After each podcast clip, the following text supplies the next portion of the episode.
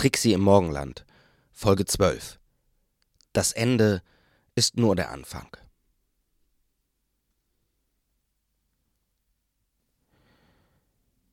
Trixie kam wieder zu sich. Ihr ganzer Körper schmerzte, als hätte sie der Blitz getroffen. Ihr Kopf dröhnte und sie hörte ihren Herzschlag in den Ohren sausen. Sie konnte die Augen nicht öffnen. Ein pulsierendes rotes Licht drang dennoch durch ihre Lider. Sie spürte aber nichts. Keine Anwesenheit einer besonderen Energie oder ein bevorstehendes Ereignis. Sie spürte auch kein Blühen der eigenen oder einer anderen Seele. Sie musste wissen, woher das Licht kam. Sie öffnete die Augen unter Schmerzen einen Spalt breit und sah, dass das Licht von der Höhlenwand, die sie sehen konnte, reflektiert wurde. Die Lichtquelle musste sich hinter ihr befinden. Trixie ignorierte die stechenden Kopfschmerzen so gut es ging und öffnete die Augen weiter. Das Licht erfüllte nicht die ganze Höhle und kehrte stattdessen in regelmäßigen Abständen zurück. Trixie blieb weiter auf dem Boden der Höhle liegen, aber legte ihr Kinn auf die Brust, so dass sie an ihren Beinen entlang hinter sich sehen konnte. Am Höhleneingang standen mehrere kleine Notarztwägen mit eingeschalteten Warnlichtern. In einen der Wägen wurde eben eine Krankenliege geschoben. Trixie meinte Diotima darauf zu erkennen. An der Ruhe der Rettungskräfte erkannte sie auch, dass Diotima außer Lebensgefahr sein musste.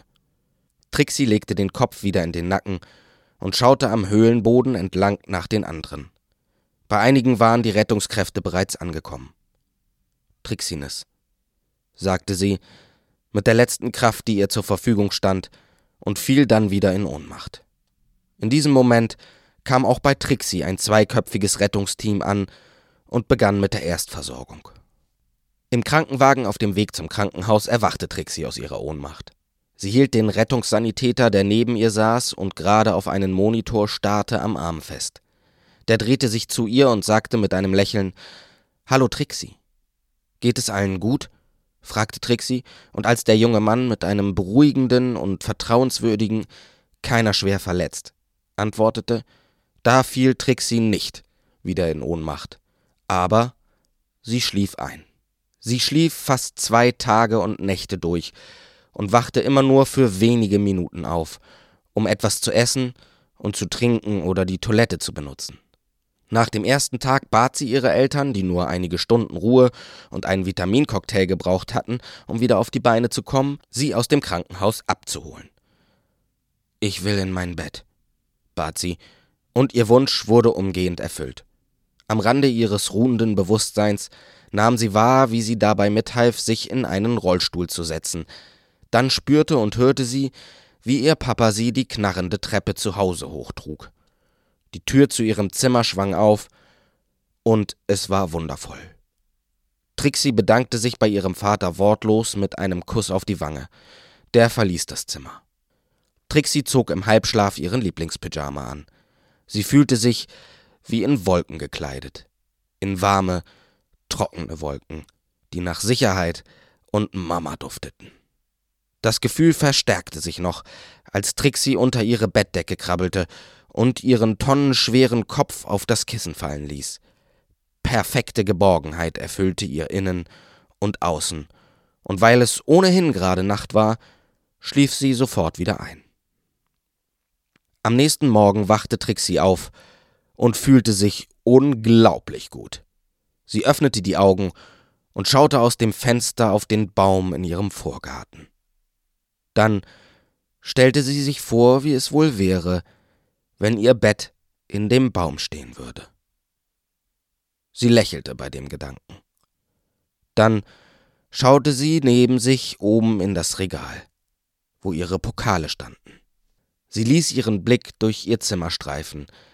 Es sah anders aus, als sei sie auf einer Zeitreise und würde in einem Zimmer aus ihrer eigenen Vergangenheit liegen.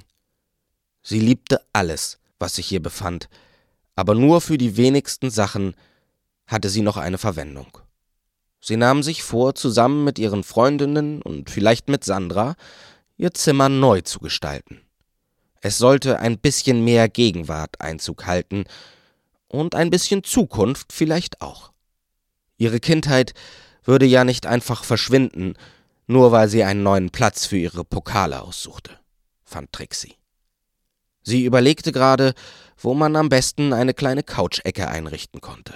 Dann hörte sie ihren Magen knurren. Als sie sich mit den Händen auf der Matratze aufstützte, um sich aus dem Liegen in eine sitzende Position zu bringen, durchfuhr ihre linke Hand ein stechender Schmerz, der den Arm hoch bis in die Schultern und den Nacken zog. Trixie sog zischend die Luft ein und betrachtete ihre linke Handinnenfläche. Sie musste sich beim Fallen einen Splitter in die Hand gezogen haben. Sie schaute ihre Hand an und runzelte die Stirn. Ein kleiner Stein steckte genau in der Mitte ihrer Hand in der Haut. Um den Stein herum war die Haut leicht gerötet und etwas empfindlich. Wie ein Film lief vor ihrem inneren Auge die Befreiung Diotimas noch einmal ab. Es waren noch einige Fragen offen, aber das stand jetzt nicht im Vordergrund. Trixie ging zu dem Moment, in dem sie ohnmächtig geworden war. Das letzte Bild, an das sie sich erinnern konnte, war das ihres verschwindenden Passanten, als sie die Verbindung zwischen Strom und Diotima unterbrochen hatte. Beim Zuschlagen war das Beil, in das sich ihr Passant verwandelt hatte, fast vollkommen von den beiden entstehenden Enden der Verbindung aufgesogen worden. Er hatte all seine Macht verwendet, um Trixis Willen, dieses Band zu durchbrechen, Wirklichkeit werden zu lassen. Trixie wurde traurig, und es rannen ihr ein paar warme Tränen über die Wangen. Sie fragte sich, ob sie eigentlich noch ein Reisezimmer besaß und was ohne Passanten wohl aus ihrem Leben werden würde, von dem sie das Gefühl hatte, dass es doch jetzt erst eigentlich richtig anfing. Trixie schaute noch einmal traurig in ihre Hand. Sie hielt sie direkt vor ihre Augen und betastete die Haut, die die Verletzung umgab. Es juckte etwas.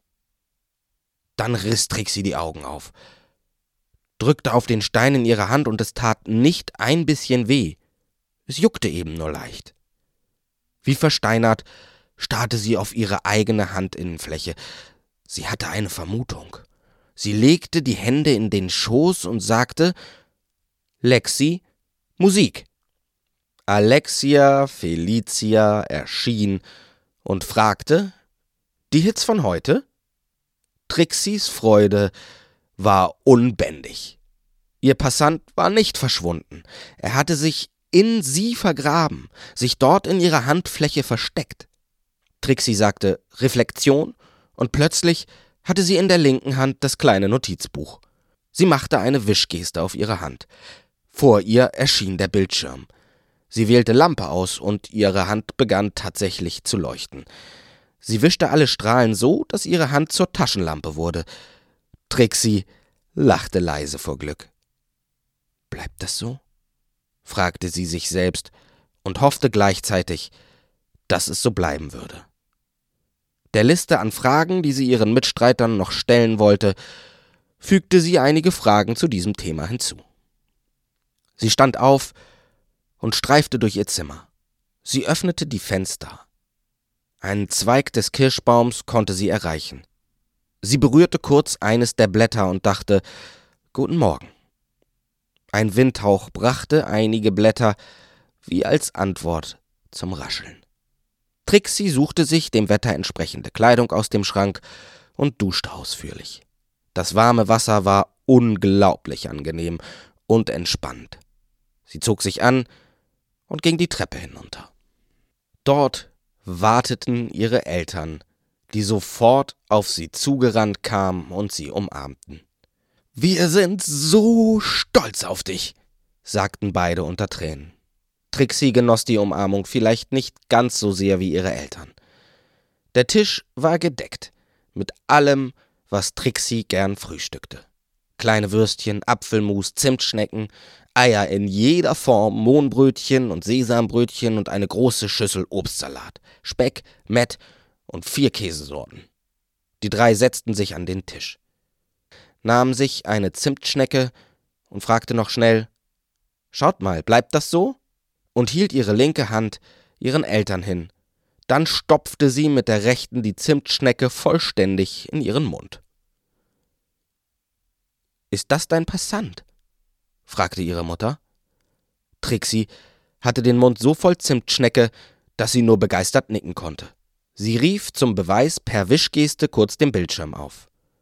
Wow, sagte Jule, und Torben lachte, wie ein kleiner Junge, der gerade zum ersten Mal in seinem Leben ein Salto geschafft hat. Trixie lächelte. Ich hatte schon befürchtet, dass ihr so reagieren würdet, sagte sie, nachdem sie die Zimtschnecke geschluckt hatte. Ihr könnt mir wahrscheinlich darüber auch nicht mehr sagen, oder? Torben reagierte, indem er aufstand und Jule sagte, doch, doch. Die Verbindung zwischen Morgenländler und Passant ist immer eine symbiotische. Das Sein des einen hängt untrennbar mit dem des anderen zusammen. Originalpassanten suchen sich immer Träger aus, mit denen sie im Notfall verschmelzen können. Das passiert nicht zum ersten Mal, allerdings ist es echt selten. In dem Moment kam Torben zurück. Er hielt seinen Passanten in der linken Hand und seine Reflexion in der rechten. Dein Uropa war auch mit seinem Passanten auf diese Weise verbunden, erzählte er. Er setzte sich neben Trixie und blätterte in seiner Reflexion. Hier, schau. Er hielt seiner Tochter sein Reflexionsbuch hin. Hat das Uropa geschrieben? fragte sie. Ja, ich habe viele der Reflexionen unserer Familie hier drin. Torben klopfte zufrieden auf seinen Stein. Und jetzt gerade freue ich mich sehr über meine leicht besessene Art, unsere Familiengeschichte zu dokumentieren. Während er das sagte, schaute er seine Frau an, und die lächelte und schüttelte den Kopf.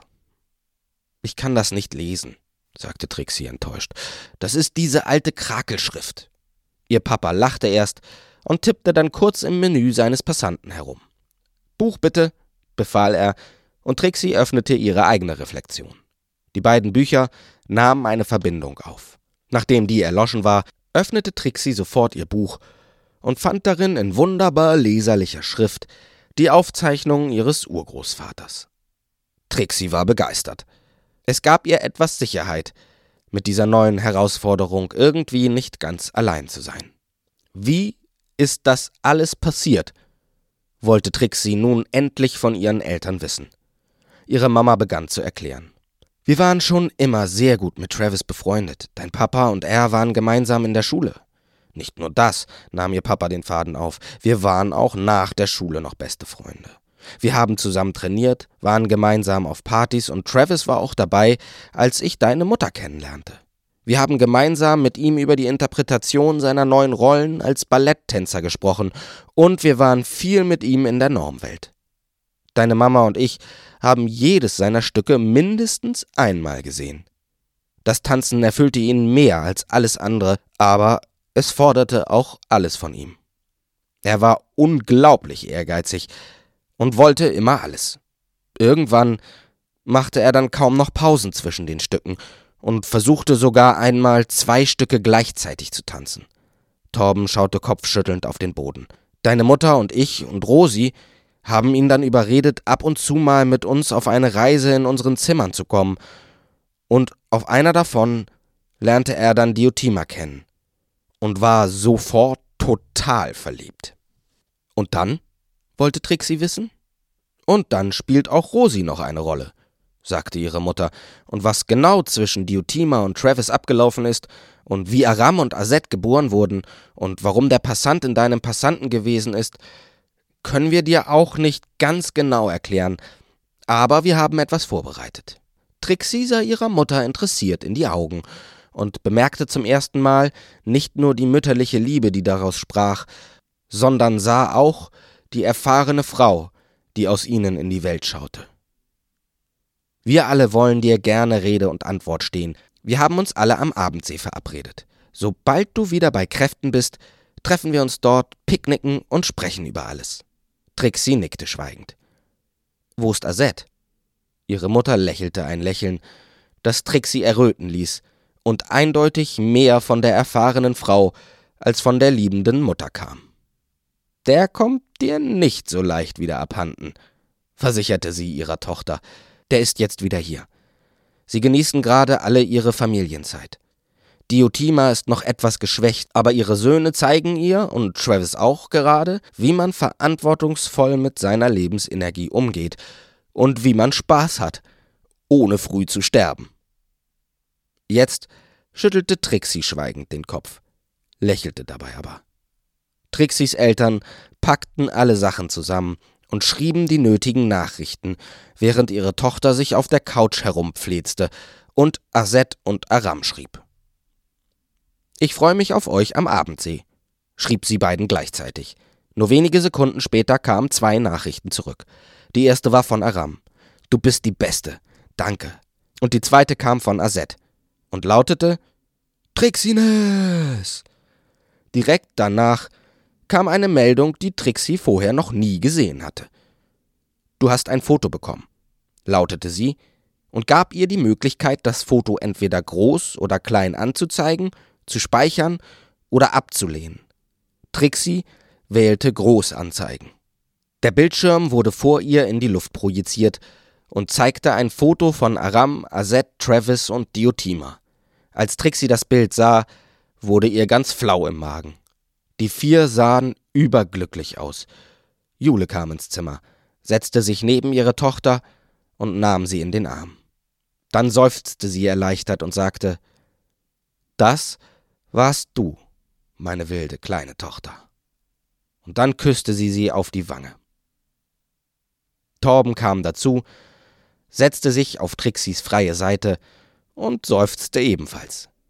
Trixie hatte bei beiden Seufzern das Gefühl, dass von ihren Eltern Stück für Stück eine sehr schwere Last abfiel. Sie seufzte ebenfalls glücklich und merkte, wie das flaue Gefühl im Magen sich in eine angenehme Wärme verwandelte. Die drei betrachteten das Bild eine Weile. Ich will eins zurückschicken, sagte Trixie zu ihren Eltern. Statt dass aber einer von beiden etwas sagte, verwandelte sich der Monitor automatisch in ein schwarzes Viereck dessen Mitte silbern reflektierte. Trixie konnte sich in der reflektierenden Mitte selber sehen. Ähm, machte sie und sagte dann in fragendem Ton, größerer Ausschnitt? Das Viereck vergrößerte sich und nun spiegelten sich auch ihre Eltern in dessen Mitte. Das Sofa und im Hintergrund die Küche waren ebenfalls zu sehen. Auslösen, sagte Jule und Torben sagte, als Antwort verschicken. Das Viereck verschwand, und stattdessen tauchte wieder der Bildschirm auf, der immer noch das Bild anzeigte. Als wieder das glückliche Lächeln auf den Gesichtern ihrer Freunde zu sehen war, seufzten alle drei Lichter gleichzeitig und lachten danach herzlich. Diotima sieht besser aus, sagte Trixie, aber auch irgendwie anders. Du hast sie nie gesehen, wie sie tatsächlich ist, antwortete Torben. Der Morgenfelsen hat sie nie ganz so abbilden können, wie sie tatsächlich aussieht. Sie war nie ganz in dem Stein, oder? überlegte Trixie. Ich glaube nicht, sagte Jule nachdenklich. Wir glauben, dass in dem Stein ihr Bewusstsein, ihr Sein, ihre Erfahrungen und ihre Überzeugungen gespeichert waren. Man sagt ja, dass es das ist, was einen Menschen ausmacht, aber man sagt auch, die Seele ist, was den Menschen ausmacht. Ich denke, es ist das eine so sehr wie das andere. Die Kombination aus der Welt, dem Bewusstsein und der Seele macht den Menschen aus. Und wahrscheinlich ist es noch viel mehr. Grübelnd saßen die drei da. Dann war im Passanten ihre Seele? fragte Trixie. Vielleicht, antwortete diesmal Torben. Oder noch viel mehr. Ich glaube, den einen Platz im großen Ganzen zu finden, der richtig für uns ist, weil er uns glücklich macht, ist nur möglich, wenn alle Teile, aus denen wir bestehen, im Einklang miteinander sind, also in sich selber auch ein großes Ganzes bilden. Es kam ein neues Foto. Groß anzeigen, sagte Trixie und sah ein wunderschönes Foto des Kirschbaumes in ihrem Vorgarten. Sie drehte sich sofort um. Aram, Azet, Travis und Diotima standen in der Tür und breiteten alle die Arme aus. Trixines, riefen sie. Trixie sprang über die Lehne der Couch und umarmte als erstes ihren besten Freund. Danke für meine Mama, flüsterte Aram. Als nächstes holte sich Diotima ihre Umarmung. Ich verdanke dir mein Leben, flüsterte sie. Dann kam Travis an die Reihe und hatte ebenfalls etwas zu sagen. du hast uns ermöglicht, eine Familie zu sein. Trixie hatte bisher noch erfolgreich gegen die Tränen angekämpft, aber jetzt begann sie zu fließen. Als letztes kam Azet dran. Der sagte nichts und umarmte Trixie stattdessen und hielt sie fest. Der sagte nichts und umarmte Trixie stattdessen und hielt sie fest. Trixie ließ sich vollkommen fallen, und eine ganze Steinlawine fiel ihr vom Herzen. Sie fühlte sich leicht, und die Umarmung gab ihr Energie. Azet gefunden zu haben, das fühlte sie, war ihre Belohnung bei der ganzen Sache. Sie löste sich von Azet, blieb aber neben ihm stehen, und als sie den Kopf hob, sah sie, dass alle in einem Kreis standen, sich schweigend ansahen und weinten. Rosi fehlt, schluchzte Jule. Prompt spürte Trixie eine Hand auf ihrer Schulter. Tu ich nicht, sagte Rosi. Trixie wirbelte herum.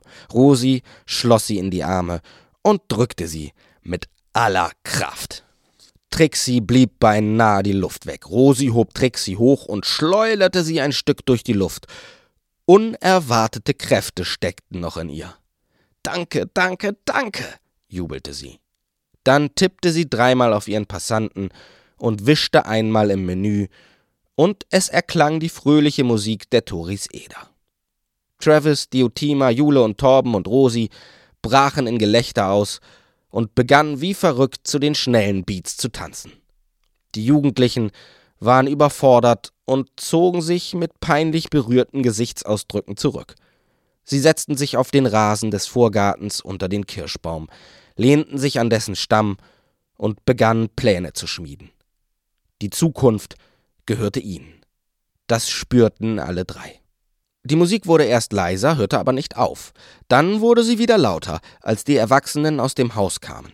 Jeder trug einen Rucksack, die Musik begleitete sie, und sie unterhielten sich. Die Jugendlichen standen auf. Azet rief sein Menü auf und machte ebenfalls Musik an. Sie ließen den Erwachsenen den Vortritt und latschten dann mit genügend Abstand und quatschend Richtung Abendsee.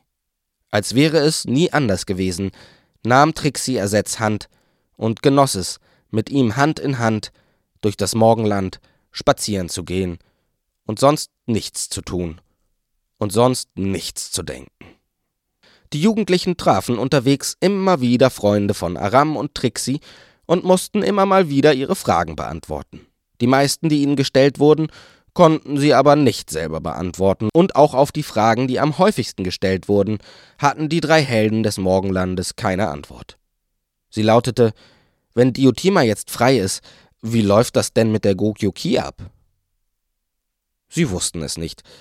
Deshalb gaben sie immer Antworten wie Eines ist sicher, sie wird nicht ausfallen.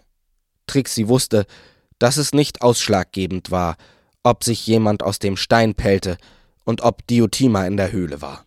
Schließlich war der Grund der Goyoki die Veränderung im Menschen und nicht umgekehrt. Es würde also auch ganz ohne Goyoki gehen, wie zum Beispiel in der Normwelt. Das wäre nur viel schwerer und komplizierter, nicht so schön und am Ende könnte auch nie ein Erfolg stehen, denn was nie offiziell angefangen hat, kann auch nie erfolgreich zu Ende gehen. Sie seufzte. Alles okay? fragte Aram. Ja, sagte Trixie.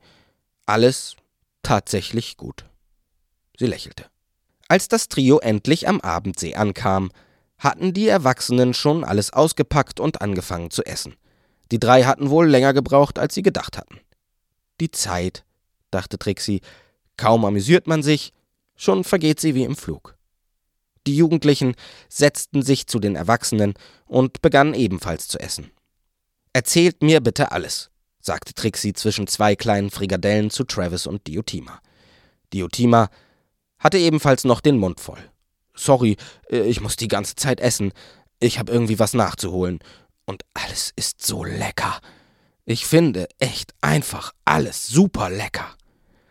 Die Göttin der Liebe kaute aus, überlegte währenddessen und fing dann an zu erzählen. Ich wurde geboren, als alle Götter geboren wurden. Vielleicht holst du nicht ganz so weit aus, unterbrach Rosi und witzelte. Wir wollen Weihnachten zu Hause feiern. Diotima überlegte noch einmal. Okay, als das Morgenland geboren wurde. Trixie hustete in ihre Cola. Du warst dabei, als das Morgenland geboren wurde? Ja, lass mich erzählen. Das Morgenland wurde geboren durch den Willen zur Existenz. Wir wissen nicht genau, wo der Willen herkam, aber er könnte aus jeder an den Strom angeschlossenen Welt gekommen sein, also aus jeder Welt. Dieser Willen zur Existenz begann irgendwann sich zu verfestigen und wurde so konkret, dass sich Materie aus dem Strom an ihn heftete. Das äußerte sich zuerst darin, dass in verschiedenen Welten eine Art Wolke gesichtet wurde, die umherwaberte und kleine Teile der Welten mit sich nahm. Hier etwas Wasser, dort etwas Erde und natürlich auch winzige Lebewesen. Eine sehr alte Seele, die ihr heute als den aktiven, den sprechenden, den handelnden Teil des Morgenlandes kennt, wurde von diesem Geschehen angezogen. Diese uralte Seele hatte schon fast alles gesehen.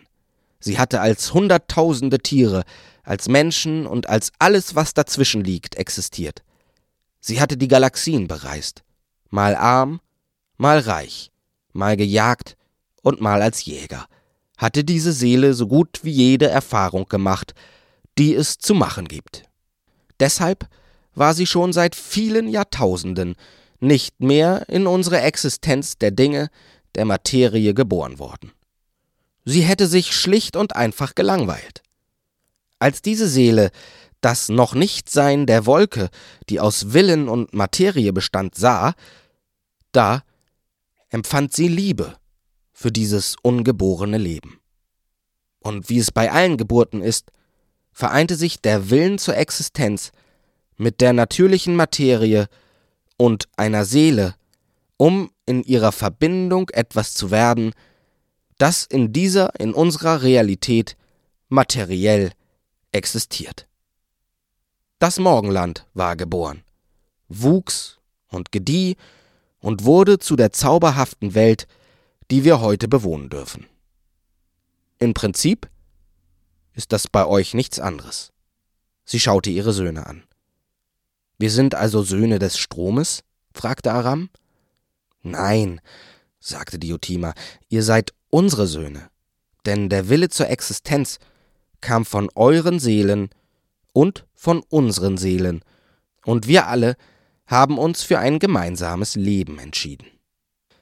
Aber Ihr seid dennoch nicht geboren wie ich oder Trixie oder eure Freundin Sandra, erklärte Travis. Die Materie, aus der eure Babykörper entstanden sind, kam nicht von eurer Mutter, sondern vom Strom. Eure Mutter und ich haben mit all unserem Willen, unserer Energie und der Hilfe unserer Freunde, deren Willen und all der Liebe, die wir alle gemeinsam imstande waren aufzubringen, euren Seelen lediglich den Weg gewiesen. Das Morgenland war dabei immer an unserer Seite.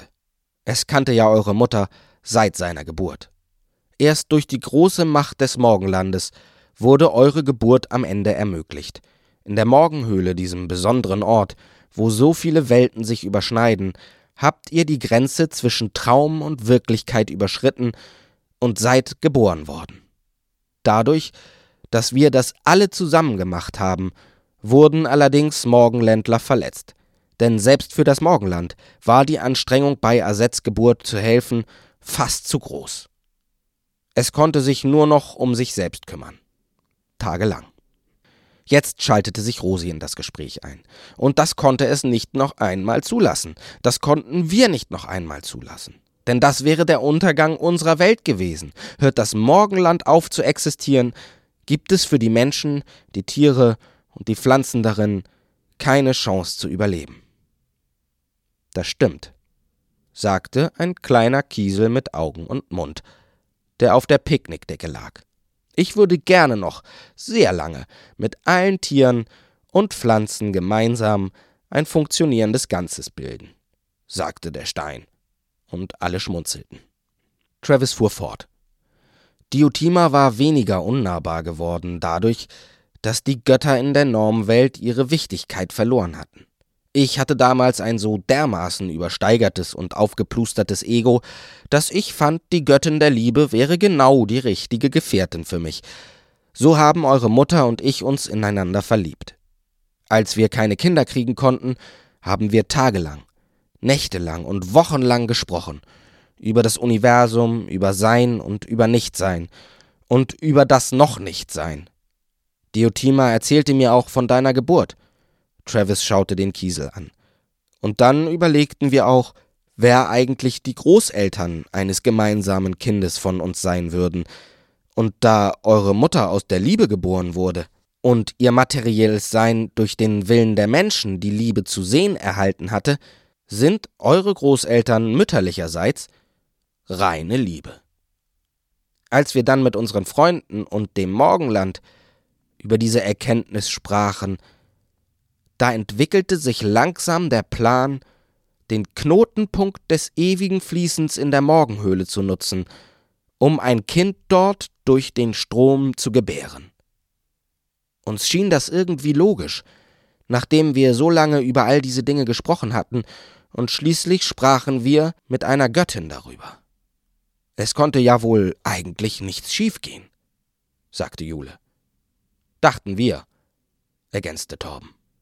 Es ging ja auch nicht schief, sagte Rosi. Es wäre nur fast schief gegangen, und es hat uns alle so fertig gemacht, dass wir doch ein ganzes Jahr gebraucht haben, bis alles wieder normal war. Sie schaute Travis und Diotima an. Und ihr wart überfordert, wie es junge Eltern nun mal sind, und Azet, Du warst einfach so sehr du selbst, so selbstbewusst und selbstbestimmt, dass du Abstand genommen hast von all dem, was deine Eltern versuchten dir zu verschweigen. Und dann haben es deine Eltern übertrieben, und anstatt sich besser um dich zu kümmern, Azet, wollten sie einfach ein zweites Kind. Travis und Diotima stand die Scham ins Gesicht geschrieben. Sie haben Passanten gestohlen, Energien aus der Normwelt genutzt und das Morgenland angebettelt, noch eine weitere Geburt zu ermöglichen. Nun wurde Trixie klar, woher Rosis Wut auf Travis kam. Aha, machte Trixie. Ich hab mich schon immer gefragt, wie die Gerüchte zustande kommen, Travis wäre ein Vampir, der Morgenländlern ihre Lebensenergie raubt. Ja, sagte Travis geknickt. Ich denke, das wird es wohl sein. Rosi erzählte weiter. Und bei Arams Geburt hat sich Diotima nochmal komplett selbst überschätzt, und das Morgenland konnte sie nur retten, indem es sie an den Morgenfelsen und an den Knotenpunkt des ewigen Fließens darin band. Sonst wäre sie jetzt nicht bei uns. Und was war mit dem Passanten?